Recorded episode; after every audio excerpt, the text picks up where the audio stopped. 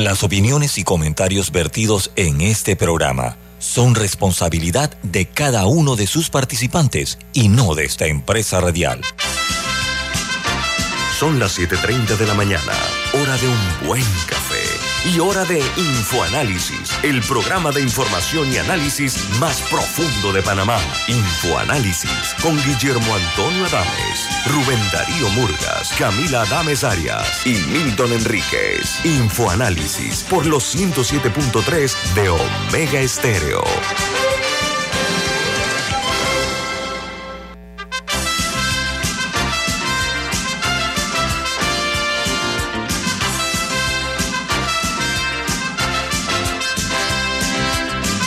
Hola, buen día, bienvenidos. Esto es Info Análisis, un programa para la gente inteligente. Hoy es 20 de junio del año 2022. Y este programa Infoanálisis es presentado por... Por Café Lavazza. Pide tu Lavazza, que lo puedes conseguir en los mejores restaurantes, sitios de deporte, lugares de entretenimiento. Café Lavazza, un café para gente inteligente y con buen gusto, presenta Infoanálisis. Gracias, don Milton. Bueno, amigos, eh, hoy nos complace mucho tener la participación en Infoanálisis del ministro de Desarrollo Agropecuario, el licenciado Augusto Valderrama. Ministro, buen día, ¿cómo está? Buenos días, Guillermo. Un placer en saludarte y me siento muy feliz y y complacido de estar en este gran programa tuyo de muchos años de alto debate y orientando siempre a la ciudadanía. Así que un placer estar contigo y gracias por invitarnos. Para nosotros un honor, ministro. Muchas gracias. Oiga, ministro, eh, lo primero vamos a hablar, perdón, Camila, usted iba a decir algo. Disculpe. Sí, creo que lo, lo importante sería primero saber, ¿hay o no desabastecimiento de arroz? Porque ha habido un día nos dicen que sí hay, pero el día siguiente eh, dicen que no, y luego, luego mandan importar 600 mil quintales por desabastecimiento. ¿Hay o no desabastecimiento de arroz en el país? Camila, buenos días, ¿cómo estás? Buen día. Sí, mira, primero que todo comencemos eh, una respuesta contundente. Hay arroz. Eh, vamos a dar el proceso, no, no es fácil, es un poquito complicado pero importante que la ciudadanía esté aclarada. Eh, las cadenas agroalimentarias eh, tienen una ley, eh, están conformadas por todos los actores dentro del sector agropecuario y algo que ha tenido este gobierno desde el primero de julio ha sido reforzar y cumplir los mandatos de las cadenas agroalimentarias. En las administraciones anteriores se burlaron de las cadenas, se hizo todo lo opuesto a lo que las cadenas planteaban y por eso se dio una excesiva importación de productos eh, en medio de las cosechas que afectaron gravemente a los productores y a rubros sensitivos del país. Esa fue la administración del señor Martinelli. Con el ministro, para ser preciso, esa fue la administración de Ricardo Martinelli, ¿correcto? Ricardo Martinelli y la, anterior de Juan Carlos Varela, también roja diestra y siniestra de Guyana, leche de Europa, eh, cebolla de Europa, toda una serie de, de las dos administraciones se liberaron las importaciones en contra de la producción nacional. Era un concepto de que había que traer todo más barato, que supuestamente el consumidor le iba a ir mejor, pero nunca tomaron en cuenta la seguridad agroalimentaria y la soberanía agroalimentaria, que hoy en estos días es fundamental y estratégica. Entonces, en esas cadenas se ven temas de desarrollo tecnológico, de inversión, de mejoramiento, etcétera, y también el tema de las importaciones. Y las que aprueban o no una importación eh, son las cadenas agroalimentarias. Entonces, en el caso de la cadena de arroz, fue una cadena muy conflictiva cuando llegamos al, ministerio, ese sector estaba totalmente avapullado por las importaciones de Guyana, se traía arroz en exceso, se perdía arroz, en, se dañaba. Cuando llegaba la cosecha de los productores tenían que tener los camiones tres, cuatro días dando vuelta por todos los molinos. Los molinos estaban llenos de arroz, era mucho más barato traerlo de Guyana con el programa que se había hecho y los productores afectados. Cuando llegó este gobierno, se tomó la decisión de manejar las cadenas y revisar con Acodeco los inventarios de arroz en el ver la proyección de eh, la siembra, la cosecha y en base a lo que las cifras dijeran y determinado un consumo promedio de unos 720 mil quintales de arroz mensuales, se saca entonces el consumo y se determina si se importa o no se importa de acuerdo a la decisión de la cadena, que tiene que ser por unanimidad. Entonces, en la última cadena, nosotros recibimos el informe de Acodeco. El informe de Acodeco nos, nos, indica que hay arroz hasta el primero de septiembre. O sea que en el país hay arroz en este momento. O sea, eso que se compadece con la carta que envió la Asociación Nacional de Molineros. Bueno, cada uno tiene su interés, vamos a ver la cifra. Yo he dicho a la... Los molinos son una parte de la cadena, los productores son otra y yo no tomo la decisión, la toma la, la cadena. Entonces, en la última reunión se vio que la cosecha de arroz entra el primero de agosto. O sea que en el primero de agosto hasta el primero de septiembre, que eh, supuestamente hay existencia de arroz, entra cosecha que debe suplir la demanda que comienza la semana de septiembre. Señor ministro, señor ministro. Originalmente, en el primer momento, negó la traída de arroz.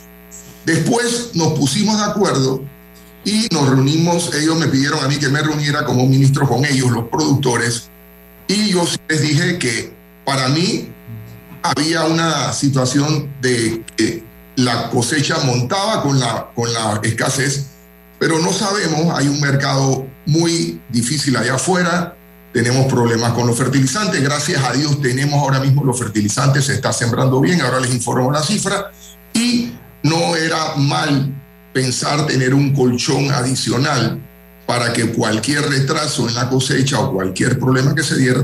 En base a eso, los productores aceptaron y la cadena, al final de cinco horas de discusión, traer un contingente. El nombre correcto técnicamente por la OMC es contingente de desabastecimiento, no hay otro nombre, no es eh, contingente por, por colchón, no, sino que el nombre se llama contingente por desabastecimiento. Y se trae una cantidad adicional de 600 mil quintales que deben estar entrando antes del primero de agosto y que nosotros consideramos, según las cifras que tenemos en este momento, que deben garantizar la existencia de arroz. Señor ministro, ah, permítame, ya que estamos hablando de arroz y antes de cambiar a otros temas del sector agropecuario, desde el gobierno del presidente Martín Torrijos se movió una iniciativa para fortificar nutricionalmente el arroz, tomando en cuenta que el panameño consume arroz, probablemente el consumo per cápita más alto del mundo, uno de los más altos del mundo es en Panamá. Aprovechar para introducir unos pellets nutricionales en el arroz que tendría un costo infinitesimal, por lo cual no afectaría realmente el precio, pero no ha habido manera de que ningún gobierno, ni con Martín Torrijos, ni con Ricardo Martinelli, ni con Juan Carlos Varela, y quisiera saber cuál es la posición del gobierno de Laurentino Cortizo, que aprobaran el fortalecimiento nutricional del arroz para compensar ciertas carencias de la dieta del pueblo panameño. Entiendo que incluso había molineros en la disponibilidad de hacer el trabajo de preparar estos, estos nutrientes e incluso mezclarlos con el arroz. ¿Cuál es la posición de esta administración con el proyecto de fortalecimiento nutricional del arroz? Milton, antes, antes de pasar esa pregunta para que quede claro el tema de la existencia y, la, y, la, y el, desabastecimiento. Entonces, se aprobó eso que de esos 600 mil quintales, que no es, digamos, no es, no por un desabastecimiento, sino para un, tener un colchón que debe garantizar que el arroz exista. Nosotros en estos tres años, importante, eh, Guillermo, hemos tenido arroz y no ha faltado el arroz. Lo hemos manejado con la cadena. Ahora hay una situación difícil allá afuera, pero nosotros consideramos que con la decisión aprobada en eh, unanimidad en la cadena, donde los molinos estaban y estuvieron de acuerdo con esa importación, nosotros consideramos que estamos eh, garantizando el abastecimiento. Ahora, estos son cifras movibles, hay que evaluarlas. Este mes, finalizando el mes de, junio, vamos a tener otra cadena de arroz. Ya se mandó a hacer el, inventario de la existencia Nosotros hasta ahora mismo tenemos sembrado ya 25 mil hectáreas de arroz a la fecha del 18 de julio, viernes, representan casi 1.600 hectáreas más que el año pasado, pese a los problemas, y nos da un nivel de cierta seguridad. De todos modos, este mes vamos a analizar nuevamente las cifras y ver cómo se está comportando el consumo, cómo se está comportando la siembra, las proyecciones que nos da esa siembra y esa cosecha y evaluamos. Lo que yo sí quiero que quede claro que la cadena está clara y debe ser. Si hay faltante proyectado de arroz, hay que traer arroz porque no podemos sacrificar al consumidor. Eso hay que tenerlo claro y el Estado está claro que nosotros no podemos sacrificar eh, en un rubro tan importante en los demás que tengan cadena que haya falta porque el perjudicado y la comida más cara es la que no hay. El otro tema que estamos viendo también es el tema del financiamiento a los productores. El gobierno está garantizando 150 millones para que los productores siembren este año y tengan su subsidio garantizado para, para poder mantener la paz. La comida es la paz. Así que nosotros estaremos informando eh, a final del mes cómo queda con Acodeco el inventario y una de nuestras responsabilidades es mantener este inventario. Si hay arroz y no se necesita traer, que no se perjudiquen los productores, porque cuando hay arroz en exceso, no se les recibe en los molinos, tienen problemas en presentarlo, y el, la ventaja de la cadena es garantizar que haya ese equilibrio social donde no se afecte nadie, todos ganemos, y hasta ahora, en estos tres años, nosotros hemos podido mantener ese interés nacional que debe privar sobre el particular y vamos a evaluar. Entonces, en ese tema es importante. Con relación a la pregunta de Milton. Eh, en la pregunta que hace eh, eh, el, senador Milton, efectivamente, cuando llegó el gobierno del presidente Cortizo, nosotros, a través de la primera, la primera dama, el interés, ¿por qué? Porque el arroz en los sectores populares se puede fortificar y se le agrega una serie de complementos nutricionales, vitaminas, etcétera, que ayudan sobre todo a la niñez a salir con un criterio mucho más eh, eh, fortalecido desde el punto de vista nutricional y tener los minerales, las sustancias básicas para un mayor desarrollo cerebral, cognitivo. Y se aprobó el, con los molinos, pero lamentablemente, Milton, entró la pandemia, eh, se establecieron otras prioridades y sí está ese compromiso latente. Ahora, con el IDIAP, eh, hay otro proceso que es crear eh, arroces con este mejoramiento genético para que tengan mayores vitaminas, mayores minerales. Y en el caso del IDIAP tiene unas variantes ya con arroz fortificado que es más económico porque ahí no hay que agregar nada, se obtiene en la tierra y se le está dando esa semilla a los pequeños productores y familias rurales, ¿no? pero sí está pendiente. Inclusive, no te puedo confirmar exactamente ahora con la pandemia, pero había molinos que de manera voluntaria, en algunos casos, eh, sus arroces especiales y algunos los estaban fortificando y agregando algunos otros aditivos. Así que eh, ese eh, punto está pendiente. Esperemos pasar esta crisis y retomar el tema de la fortificación, que es un tema fundamental, sobre todo para eh, nutrir de una manera mucho más eh, eficiente a los sectores más populares, dado el alto consumo, como tú lo señalabas, de la sí, eh, las cifras la cifra son, ministro, que en la República de Panamá el consumo de arroz per cápita, ojo, per cápita en Panamá es de 154.32 libras, es uno de los más altos del mundo, conforme a lo que dijo Milton. Eso es cierto, estaba aquí confirmando, de los más altos del mundo. Tengo un corte comercial. Al revés, Viene más aquí con el ministro de Desarrollo Agropecuario, licenciado Augusto Valderrama. Viene más. Omega Stereo tiene una nueva app. Descárgala en Play Store y App Store totalmente gratis. Escucha Omega Stereo las 24 horas donde estés con nuestra aplicación totalmente nueva.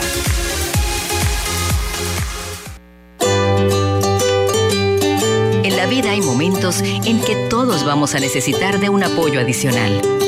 Para cualquier situación, hay formas de hacer más cómodo y placentero nuestro diario vivir. Sea cual sea su necesidad, en Hogar y Salud los apoyamos haciéndole la vida más fácil, porque contamos con la experiencia necesaria para recomendarle lo que usted necesite. Recuerde, Hogar y Salud les hace la vida más fácil. Amigos de Veraguas, ya abrimos nuestra nueva sucursal en Boulevard Santiago. Estamos abiertos en todas nuestras sucursales del país y le hacemos su entrega de forma gratuita en Panamá Centro. Para mayor información, puede consultar en Instagram y Facebook. ¿Trabajas 24/7 por tus objetivos? Para ti creamos la nueva banca de consumo premium de Metrobank, que además de asesorarte de forma personalizada, te acompaña en tu crecimiento. Banca de consumo premium de Metrobank, una banca que te prefiere a ti. Nueva sucursal calle 50 y calle 75 Este. Contáctanos al 204-9094. La gente inteligente escucha InfoAnálisis. Los anunciantes inteligentes se anuncian en InfoAnálisis. Usted es inteligente. Llame al 269-2488 y todos lo sabrán. Infoanálisis, de lunes a viernes de 7 y 30, 8 y 30 de la mañana, en donde se anuncian los que saben. Bien, suba un poquito más. Eso, eso. Ajá, ahora baje un poco. A veces, la vida nos pide que le demos un espacio a nuestro cuerpo para reponerse, para hacerse más fuerte. Una guía que vuelva a hacerlo responder a nuestra voluntad. Para ayudar a tu cuerpo a recobrarse, el Hospital Paitilla ha estructurado una avanzada sala de fisioterapia, con el personal y la infraestructura perfectos para darte la mejor experiencia. Hospital Paitilla, siempre junto a ti. Con Banisi y nuestros préstamos personales, lograr todas tus metas ahora es más easy. Haz tu solicitud 100% digital y recibe rápido desembolso. Ahora tu banco es más easy. Solicítalo ya. www.banisipanamá.com. Banisi, siempre fácil. Ya viene InfoAnálisis, el programa para gente inteligente como usted.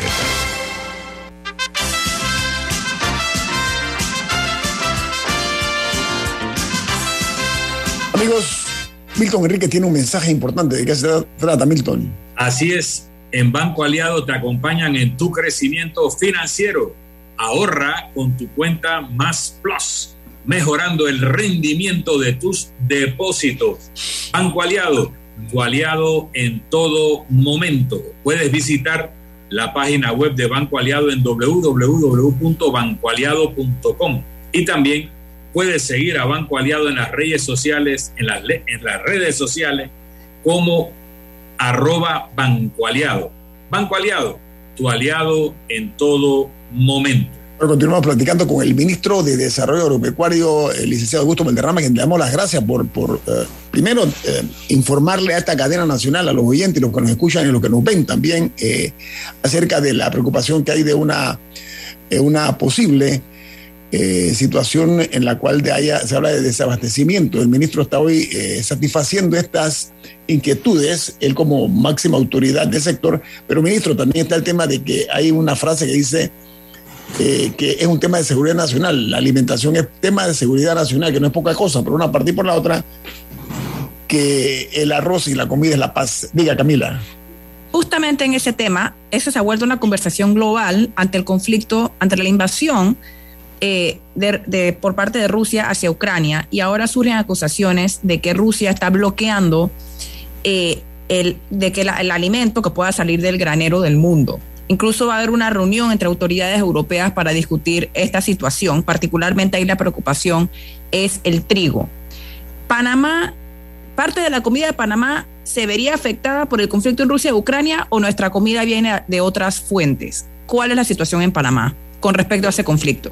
Bueno, mira, fundamentalmente eh, nuestro mercado de abastecimiento de materias eh, primas o de alimentos está en Estados Unidos y un poco más en Sudamérica. Eh, dado la, la, distancia y, algunos patrones de consumo, la mayoría sí hay productos asiáticos, sí hay productos de China, etcétera, pero en la parte alimenticia generalmente yo diría que el 90% de los productos vienen de Estados Unidos o del área centroamericana o de Sudamérica. En el caso de el fertilizante, eh, sí viene de Rusia y de Ucrania, parte de Marruecos, algo está llegando de Trinidad y Tobago, que se ha convertido en un productor importante de petróleo en la región y de gas, que es donde se produce el fertilizante, sobre todo el nitrogenado, la urea, y eh, también eh, algo de Colombia. Eh, nosotros, como yo te diría, mira, la pandemia ha jugado algo parecido a lo que fue la guerra. La guerra ha afectado más los carburantes, pero desde el inicio de la pandemia y después la reactivación, los precios comenzaron a subir y nosotros, gracias a, la, a, la, posición del gobierno desde que llegó de fortalecer el sector agropecuario, y lo más importante, eh, Camila, que yo he visto es que tú tienes que darle seguridad al productor que produzca y él va a poder colocar su producto en el mercado a buen precio. La producción es un negocio, igual que la radio, igual que el vender un auto, vender eh, cualquier producto del sistema capitalista. La, la ganancia razonable y justa es la que te motiva a seguir produciendo y a seguir trabajando. Si tú no tienes los réditos que corresponden para pagar los gastos de producción, para pagar los préstamos bancarios, para pagar todo lo demás y te quede una ganancia, nadie invierte. Y el sector agropecuario ha sido sumamente golpeado en esta, esta posición en los últimos años, porque si yo produzco arroz y tú me traes arroz para la cosecha y yo me quedo cuatro días dándole vuelta en ese carro desde Chiriquí hasta provincia central, los molinos no me reciben y el arroz que costaba 24 dólares me lo reciben en 13, 14 porque se deterioró. Yo en la próxima no voy a sembrar, igualmente en la cebolla. Nosotros al dar seguridad a los productos básicos, porque el productor es un productor riesgoso, tiene problemas de agua, de fertilizantes, de costo y al final de precio. La gente no quiere pagarle el precio justo a veces al productor y abusamos de ello en la cadena de intermediación. Entonces, lo que nosotros hemos hecho en esta crisis que se hizo en la pandemia fue garantizarle a los productores de los productos básicos. Si tú no produces en el país, si te hace falta, tú tienes que traer pero los productos básicos que tienen un impacto en el sector agropecuario, en el sector rural, que llevan riqueza, empleo, evita que la gente salga del campo a la ciudad, hay que apoyarlos. Son seis, siete, arroz, eh, leche, carne de res, carne de cerdo, cebolla, papa, son mínimos. Entonces, ¿qué hemos dado nosotros en este gobierno? Seguridad. Las cadenas se han fortalecido y el productor tiene claro que el Estado lo va a apoyar. En la pandemia compramos productos y por eso nosotros consideramos que tenemos hoy una seguridad agroalimentaria bastante importante, bastante garantizada, porque estamos apoyando a la producción nacional y decir, en este momento, lo que no producimos va a ser difícil traerlo de afuera. ¿Cuánto de, lo que consumimos en Panamá, en general, en nuestra dieta general, la, promedio, cuánto es comida nacional y cuánto se importa? Mira, más o menos cuánto es la proporción en un plato de comida del panameño. Mira, yo te digo una cosa proporción? importante. Vamos a comenzar. El arroz, actualmente, en los últimos dos años, nosotros no hemos importado arroz, ahora este de 600 mil como seguridad nacional. Anteriormente se importaba. Entonces, el arroz, que es un producto básico, estamos en esta pandemia, se han incrementado 16 mil hectáreas de arroz más que no habían producto de la seguridad que le estamos dando a los productores de arroz, que no se va a traer arroz importado mientras ellos estén cosechando y hay arroz en el país. Cebolla. La cebolla se perdieron más de mil hectáreas en este país importando cebolla afuera. Hoy hemos recuperado mil hectáreas de cebolla, mil doscientas hectáreas de cebolla y prácticamente la cebolla en los últimos siete, ocho meses se está consumiendo nacional y puede aumentar y mejorar la productividad. Pollo prácticamente es nacional. Los tratados nos están obligando a traer pollo de afuera, afectando. Es que justamente hay un conflicto por el tema del TPC. Entonces quería tener un poco claro. Cerdo es otro producto. Y creo que Don Milton también tiene una pregunta. Cerdo es otro producto que ha aumentado importantemente. El problema de las hortalizas, todo lo que son hortalizas, productos, hay, ha aumentado importantemente. Yo te diría que los productos, maíz sí tienes un problema porque el maíz importas casi el 80%, sobre todo para alimentos, para la agricultura, pero el consumo humano de maíz prácticamente es bastante nacional y está incrementándose el, la producción de maíz para consumo humano. Y yo te diría que los productos básicos, eh, papa, eh, cebolla, leche, somos deficitarios, tenemos que importar leche. Se está aumentando la producción de leche en el país de manera importante. Y yo creo que los productos básicos son eh, básicos, están recibiendo el apoyo del gobierno y no están haciendo falta. Lo otro que importa, que se importa, hay que facilitar la importación de lo que no hay en el país para poder abastecer. Eso también ha sido una de las políticas nuestras. nos quedan cuatro minutos, ministro, disculpe, nos quedan cuatro minutos. Milton, quería, quería preguntarle algo, señor ministro.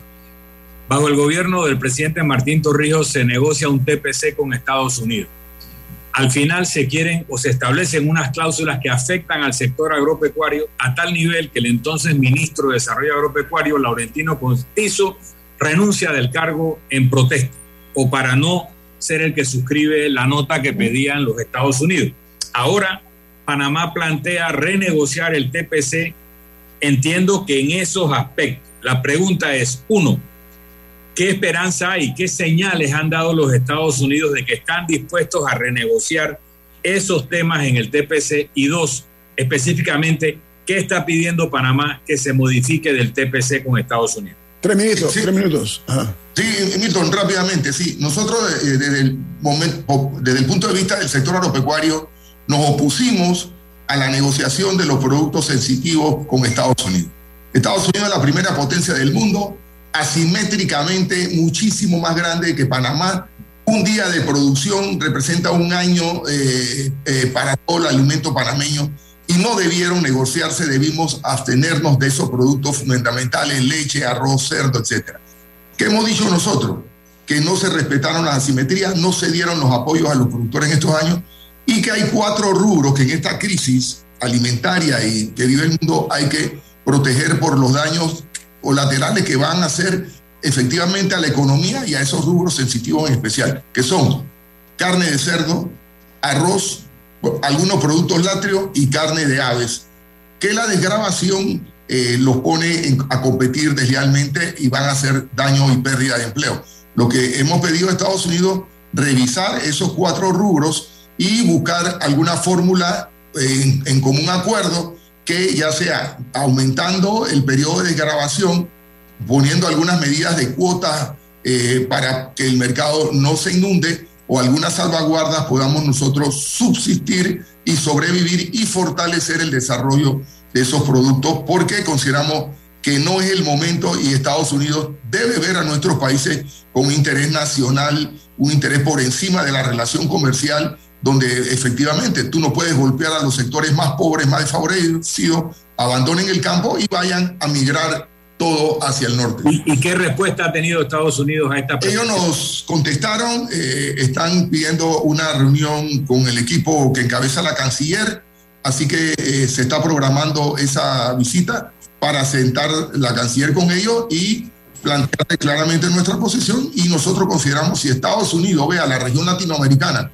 como una región estratégica para sus intereses económicos y geopolíticos, debiera con mucho más criterio de hermanos, soledad y socios en, el, en la parte económica y social. Bueno, mire, eh, en breve vamos a tener un contacto directo hasta Bogotá, Colombia, con una periodista acerca de un análisis que vamos a hacer de la victoria del eh, entonces candidato, ahora ya presidente electo, Gustavo Petro. Vamos a analizarlo desde Colombia, así que no se vayan. Viene más. Eh, ministro Augusto Valderrama, usted es muy amable por estar con nosotros esta mañana y por la respuesta que nos ha dado, no a nosotros, sino al país que ha escuchado atentamente sus eh, respuestas. Que tenga buen día, ministro.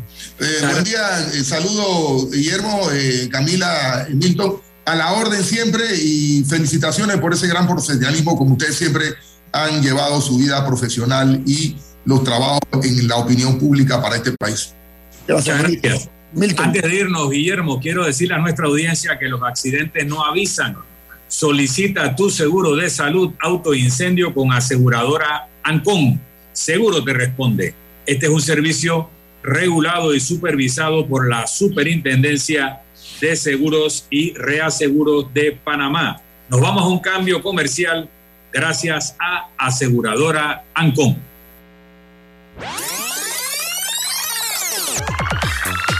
Omega Stereo tiene una nueva app. Descárgala en Play Store y App Store totalmente gratis. Escucha Omega Stereo las 24 horas donde estés con nuestra nueva app.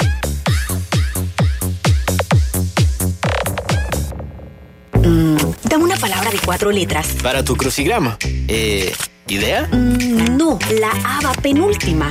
La pista dice, al tenerlo estás conectado y tienes menos preocupaciones. Mm, ya, es plan. Sí, es plan. ¿Qué, ¿Qué plan? Plan postpago, como el de Claro. Con eso siempre estás conectado. Cámbiate a Claro con un plan postpago desde 25 balboas y recibe 25% de descuento, ilimitada, minutos y gigas para compartir. Vívelo ahora. Claro.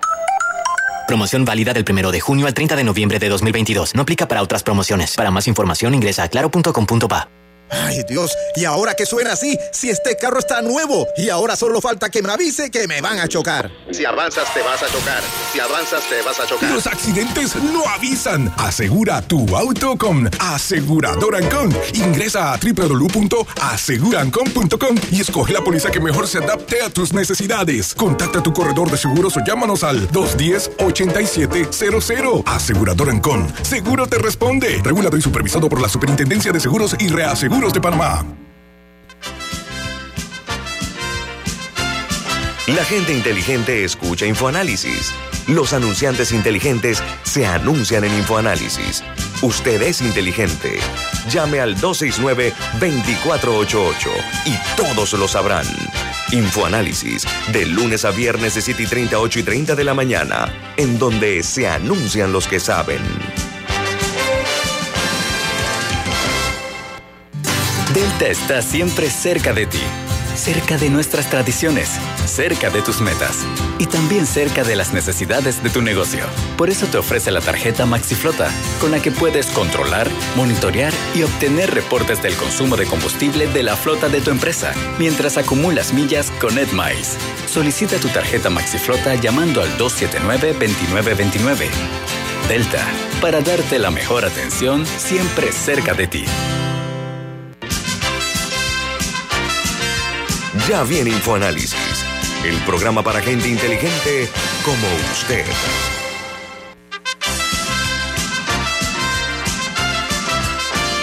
Los accidentes no avisan. Mejor asegúrate con aseguradora Ancon. Seguro te responde.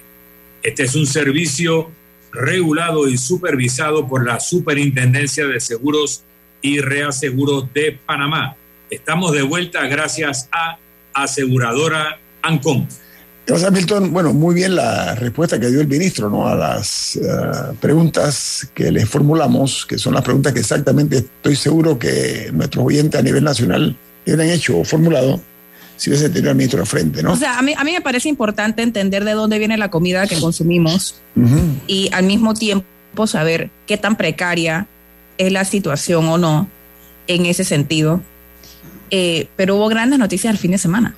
Oiga, el, uh, la noticia del fin de semana es que eh, un hombre de 62 años que perdió en dos ocasiones anteriores, un hombre bastante terco, eh, exalcalde de Bogotá, un hombre con una trayectoria política interesante, considerado un hombre brillante, Gustavo Petro ganó contra todos los pronósticos en las elecciones presidenciales de Colombia por más de 700 mil votos y convierte eh, revierte la historia por tratarse de la primera vez que la izquierda llega a gobernar ese gigante de Sudamérica y de América Latina. Eh, el eh, tema aquí es que en la, en la historia de ese país eh, la, la, democracia colombiana es una de las eh, más antiguas en el occidente. Ojo, en la democracia colombiana esto cambia totalmente el, el, el, lo que es el, tablero político y crea lo que se llama la nueva eh, izquierda latinoamericana. Y eh, se suma Petro a los esfuerzos que en esa dirección, desde el punto de vista ideológico, marcaron eh, Boris por una parte en Chile y Fernández por la otra. Entonces, yo les voy a compartir a ustedes mientras se conecta nuestra invitada, una periodista colombiana que nos va a hacer un análisis acerca de cómo ocurrió eso dentro de Colombia, cómo tomaron los diarios de los Estados Unidos la victoria de señor eh, Gustavo Petro.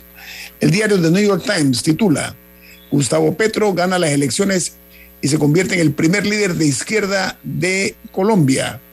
La victoria del ex rebelde y senador durante mucho tiempo coloca a la tercera nación eh, más grande de América Latina en un camino completamente nuevo. Eso es lo que titula New York Times con relación a la victoria de Gustavo Petro. El diario The Washington Post, su titular al respecto es Exguerrillero Gustavo Petro será el primer presidente de izquierda de Colombia. Así. El diario The Wall Street Journal, el diario de los negocios, eh, tituló Izquierdista con planes de reactivar la economía, gana la presidencia de Colombia. El exguerrillero Gustavo Petro, eh, quien eh, promete ampliar el control estatal de la economía, supera décadas de gobierno establecido en primer aliado latinoamericano de los Estados Unidos. Esos son los tres diarios de los Estados Unidos, la manera como han eh, titulado sobre la victoria de eh, Gustavo Petro. En ese sentido, me parece muy importante también el hecho de que Rodolfo Hernández, quien quedó, quien perdió, eh, sí concediera la elección, porque esa es una preocupación real que había desde los debates, que se había puesto en duda un poco el hecho de si, si el perdedor iba a reconocer la victoria de su contrincante. Eso enseguida, eso enseguida. Sí, pero, pero en los debates, los, o sea, anteriormente no había quedado claro si, si iba a ocurrir esa concesión. Eso es muy importante porque democracia no es solamente el que gane en las urnas, también es la, o sea, la pacífica transición de poder y el reconocimiento por parte de los perdedores es una parte fundamental de eso. Yo creo que Hernández le hizo daño no presentarse al debate que, fue llamado por un juez a ir a debate contra Petro. Creo que allí patinó, perdónenme el término, porque sembró más dudas que certezas en cuanto a sus capacidades. Un hombre que es, poco prudente en las cosas que dice o, que ha dicho hasta antes de, los resultados de la elección. Un millonario de 77 años creo que tiene, eh, que tiene como eh, reconocimiento, por lo menos yo lo hago así, que no tenía ningún tipo de trayectoria política, nada, cero, cero. Hizo una campaña fundamentada más que todo en las redes sociales, en el TikTok y otras cosas. Realmente un fenómeno político, para mi gusto, el, señor eh, Hernández, que lo que hizo me pareció muy saludable para la democracia y la paz en Colombia. Él reconoció la victoria de Petro. Conste que Petro ha sido el presidente más votado de la historia de Colombia su antecesor, el presidente Duque, había sido el, que había roto esa marca con 10 millones de votos. Petro llegó a 11 millones de votos, sobrepasó los 11 millones de votos, lo cual es un elemento eh, significativo en cuanto a la decisión del pueblo de Colombia de haber tomado ese cambio eh, social y político eh, que hoy sacude no únicamente las primeras planas de los diarios, sino también los programas de opinión, etcétera, porque Colombia tiene una posición eh, de punto de vista geográfico, geopolítico, estratégico importante. Diga, Milton. Sí, yo quería elaborar un poquito en lo último que acabas de decir. Colombia es un país muy importante. Territorialmente es la suma de los territorios de España y Francia. Mm. Entonces, para que veamos el tamaño. El tamaño. Eh. Poblacionalmente, cercano a la población de España. Colombia tiene como 48 millones de habitantes, España tendrá casi 50 por ahí. O sea que a nivel demográfico, a nivel territorial, es un país importante. Es un país que tiene costas en ambos océanos. Creo que de Sudamérica es el único país que tiene costas tanto en el Pacífico como en el Atlántico. Tiene petróleo, tiene oro, tiene esmeraldas, tiene producción agrícola, café, banano, etcétera. Tiene una población altamente educada. Las personas más humildes tienen una educación exquisita, manejan un lenguaje muy desarrollado, son un país que tiene una base industrial también muy desarrollada. son un país que ha hecho grandes inversiones en Panamá en los últimos años. Eh, acaba de anunciarse la compra de la empresa de harinas, una de las empresas harineras por el mismo grupo económico colombiano que ya es propietario de otras empresas en el campo alimenticio en Panamá. Y así hay mucha inversión. Una parte de la línea aérea panameña Copa, la parte que se llama Wingo, es de bandera colombiana, porque alguna vez fueron Aerorepública en Colombia y le cambiaron el nombre y la, la estrategia de mercadeo a Wingo. Cuando vemos un mapa de la Gran Colombia, en la época en que Panamá todavía era parte de Colombia, la provincia de Chiriquí era lo que hoy en día es Chiriquí, Bocas del Toro, y toda la costa de Costa Rica y toda la costa de Nicaragua era parte de la provincia de Chiriquí. Por eso las islas de San Andrés, que quedan frente a Nicaragua, eh, acabaron siendo colombianas porque eran parte de la provincia de Chiriquí. Entonces, hay una relación de vecindad. Tenemos el tapón del Darién, tenemos la relación histórica de haber formado parte de la misma Gran Colombia que lo, que lo hizo la Nueva Granada, hoy conocida como Colombia, pero es un país que si, y es donde quiero llegar, es un país que si pudiera encontrar la paz, sería una potencia de peso mundial. La pregunta es si la presidencia de Petro va a consolidar la paz o no.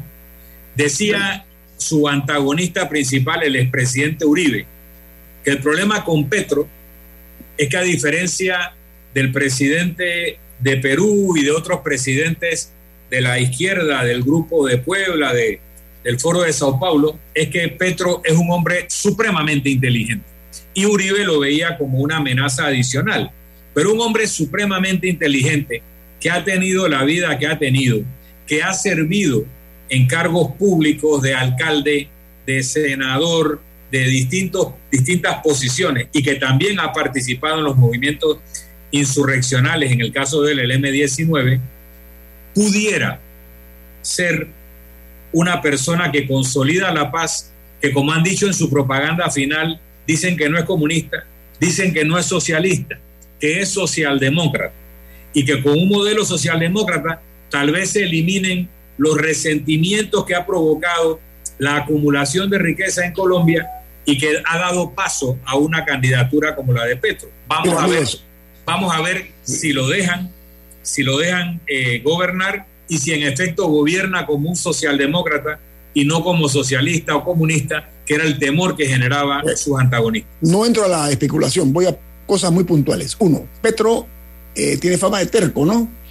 Eh, tanto así que él la primera vez que corrió para la presidencia en el año 2010 logró 1.153.000 votos. Miren ustedes esto, ¿ah?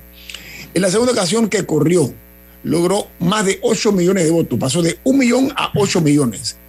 Ahora en estas elecciones se decía que había llegado a su techo. Buenas noticias hablan de que llegó a 11, sobrepasó los 11 millones. En pocas palabras, un hombre con un crecimiento interesante. En bueno, aparte porque estaba en segunda vuelta en las últimas dos ocasiones. No, permiso, vamos a hacer, él, él, a él le ganó eh, en la segunda Duque. Sí, lo que digo es que cuando estaba en un millón no llegó a una segunda vuelta. Así que el salto de uno a ocho sí era esperado.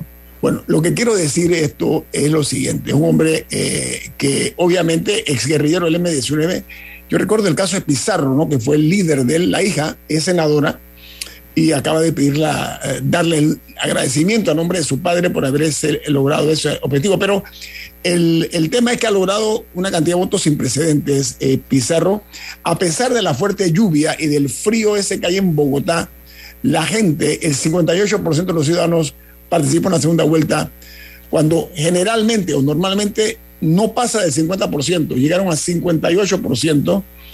Eh, Hernández, su contrincante, era un outsider de la política, un antisistema, un anti-establishment, como se dice. Apareció de la nada en la política y llega a un bueno, había sido honroso, alcalde. honroso lugar. Eh, refiero al nivel grande. Él era un alcalde de un pueblo que se llama Bucaramanga, ¿no? Que un pueblo importante a propósito. Entonces, él no tenía, eh, él, no tenía un partido político, él tiene un movimiento casi inexistente y con eso logró el apoyo, imagínense, de 10 millones y medio de, de votos, o sea, debido al, también él va a obtener el cargo de senador. Vamos al corte comercial. Espero que nuestra colega de Colombia se conecte porque estoy ansioso por escuchar la opinión de ella desde Colombia. Viene más aquí en Info Análisis. Este es un programa para la gente inteligente. Omega Stereo tiene una nueva app. Descárgala en Play Store y App Store totalmente gratis. Escucha Omega Stereo las 24 horas donde estés con nuestra aplicación totalmente nueva. Delta está siempre cerca de ti cerca de nuestras tradiciones, cerca de tus metas y también cerca de las necesidades de tu negocio. Por eso te ofrece la tarjeta MaxiFlota, con la que puedes controlar, monitorear y obtener reportes del consumo de combustible de la flota de tu empresa, mientras acumulas millas con EdMiles. Solicita tu tarjeta MaxiFlota llamando al 279-2929. Delta, para darte la mejor atención siempre cerca de ti. Mereces un banco que construya una relación de confianza contigo. Para ti llegó la banca de consumo premium de Metrobank, creada especialmente para asesorarte y brindarte experiencias exclusivas. Banca de consumo premium de Metrobank, una banca que te prefiere a ti. Nueva sucursal calle 50 y calle 75 Este. Contáctanos al 204-9094. La gente inteligente escucha InfoAnálisis. Los anunciantes inteligentes se anuncian en InfoAnálisis. Usted es inteligente. Llame al 269-2488 y todos lo sabrán. Infoanálisis, de lunes a viernes de 7 y 30, 8 y 30 de la mañana, en donde se anuncian los que saben. Si desea que sus colaboradores trabajen desde su casa, podemos ayudarle. En Solutexa somos expertos en aplicar la tecnología a las técnicas y trabajos de oficina. Contáctenos en solutexa.com.pa o al 209-4997. Solutexa.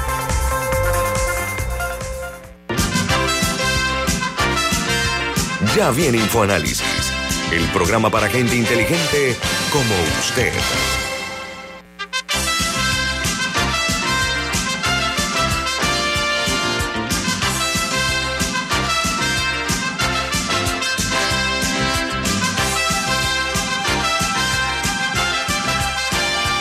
Análisis muy interesante sobre la victoria de Petro que decía que una vez más lo que se denomina la estrategia del miedo, que se aplicó con Andrés Manuel López Obrador en México, tampoco funcionó en Colombia con Petro. No es que Petro, Petro ganó por una cifra importante, no obstante, esto marca el de, la debacle del uribismo. Eh, él, uno de los mayores eh, eh, afectados que deja esta. ganó una mujer negra las dos, las dos candidatas a la vicepresidencia eran mujeres de color, eran negras. Eh, gana una negra eh, eh, que es una mujer con, que, ha obtenido premios a nivel internacional, una persona que defiende mucho el medio ambiente. la acusaron de muerte incluso ¿ah? en, la, carrera. Francia Márquez se, llama esta señora. Entonces, dice que en el proyecto, el tema aquí es que el el, el, abstencionismo, perdón, fue muy bajo en estas elecciones. Una cosa que llamó mucho la atención también. En la primera vuelta fue de 45%, en la segunda fue de 41%, hubo un bajón muy, muy fuerte.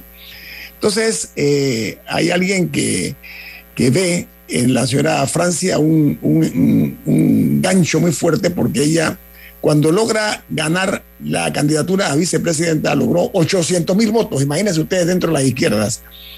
Y eh, el, dentro de la victoria de Petro también se conjugan una serie de factores.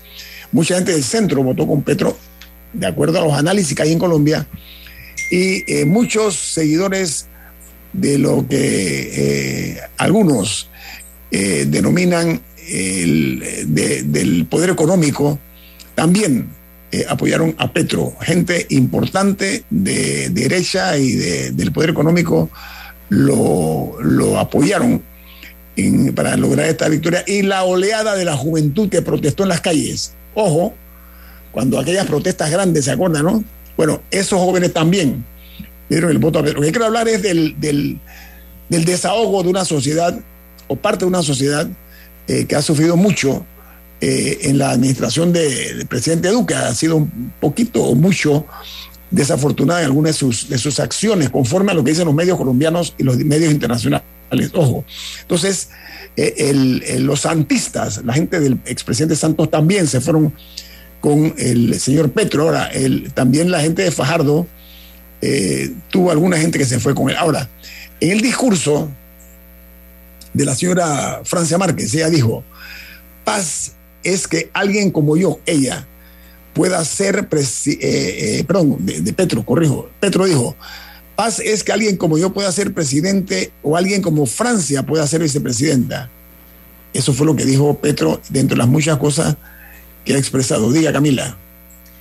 Me parece muy importante hablar de la figura de Francia Márquez, porque ella sin duda fue un gran impulso para Petro. Ella no fue una vicepresidenta una candidata a vicepresidenta de relleno. O sea, en ese sentido, yo, yo, a mí sí me parece que ella fue una figura clave para él. Lo importante es saber ahora. ella, se la ganó, no es que, no es que sí, tampoco, Sí, sí, sí. O sea, lo que digo es que no, no es un adorno.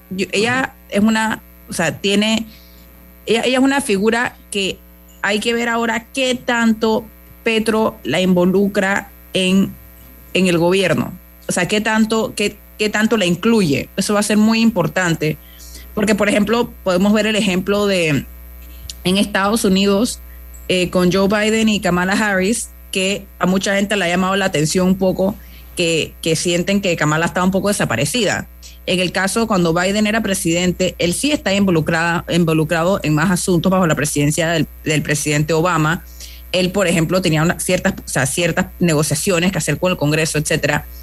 En el caso de, Kamala Harris, que también en ese sentido eh, era una figura importante de representación y había sido muy combativa durante la campaña, mm. pero ha quedado la percepción, ahora ya estando en el poder, de que no ha tenido tanto protagonismo como se esperaba.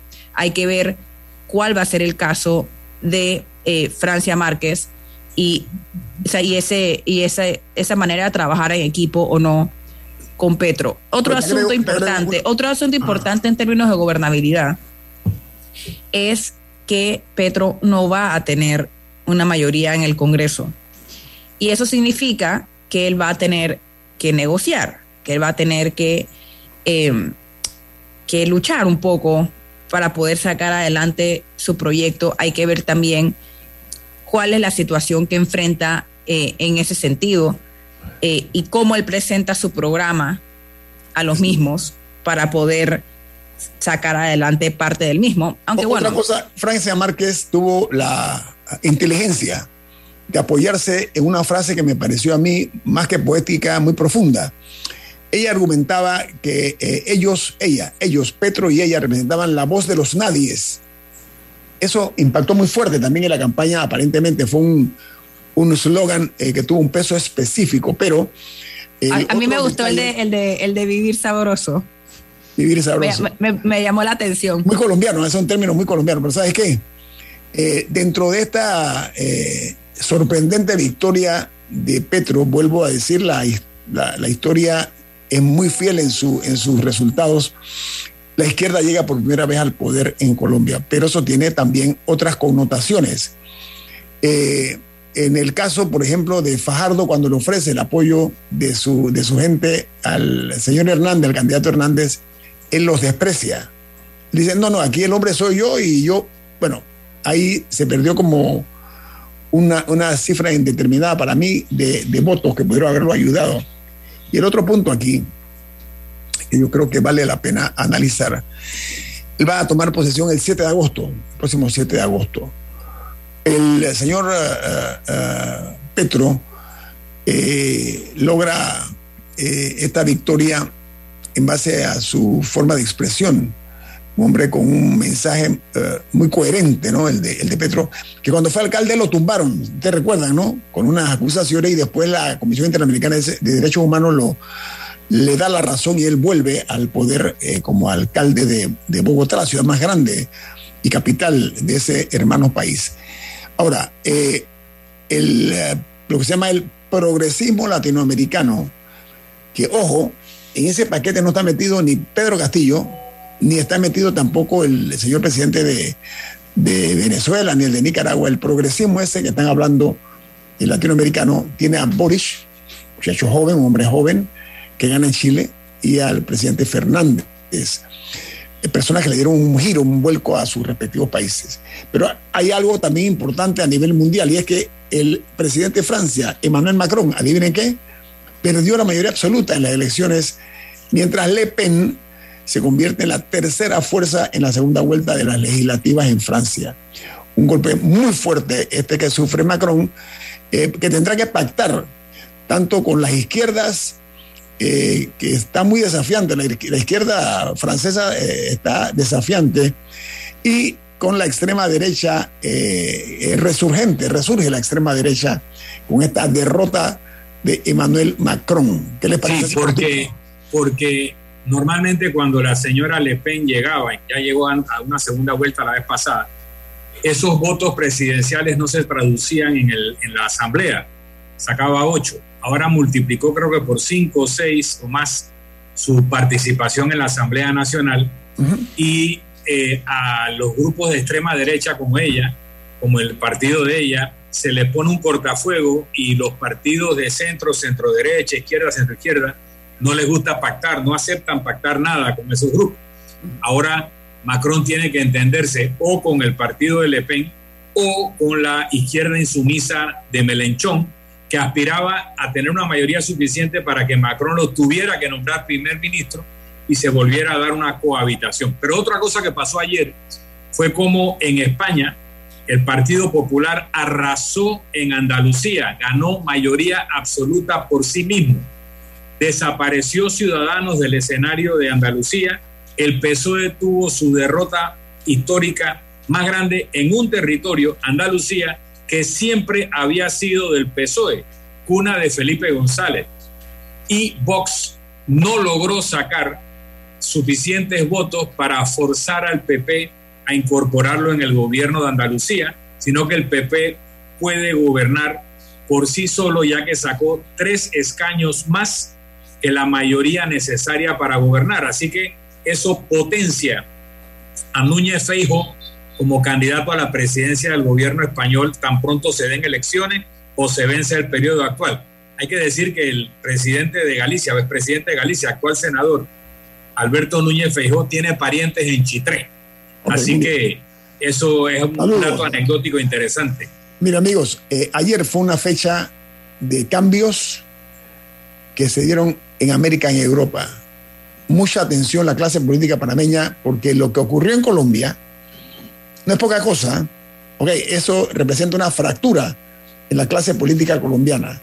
Y este tipo de situación, no estoy hablando de una izquierda que llega a Panamá, estoy hablando de cambios que se están dando en América Latina. No estoy hablando de la izquierda de para Panamá, estoy hablando que hay un cansancio hacia la clase política tradicional. A eso me refiero. Y tienen que abrir los ojitos, porque si no, van a ser sorprendidos.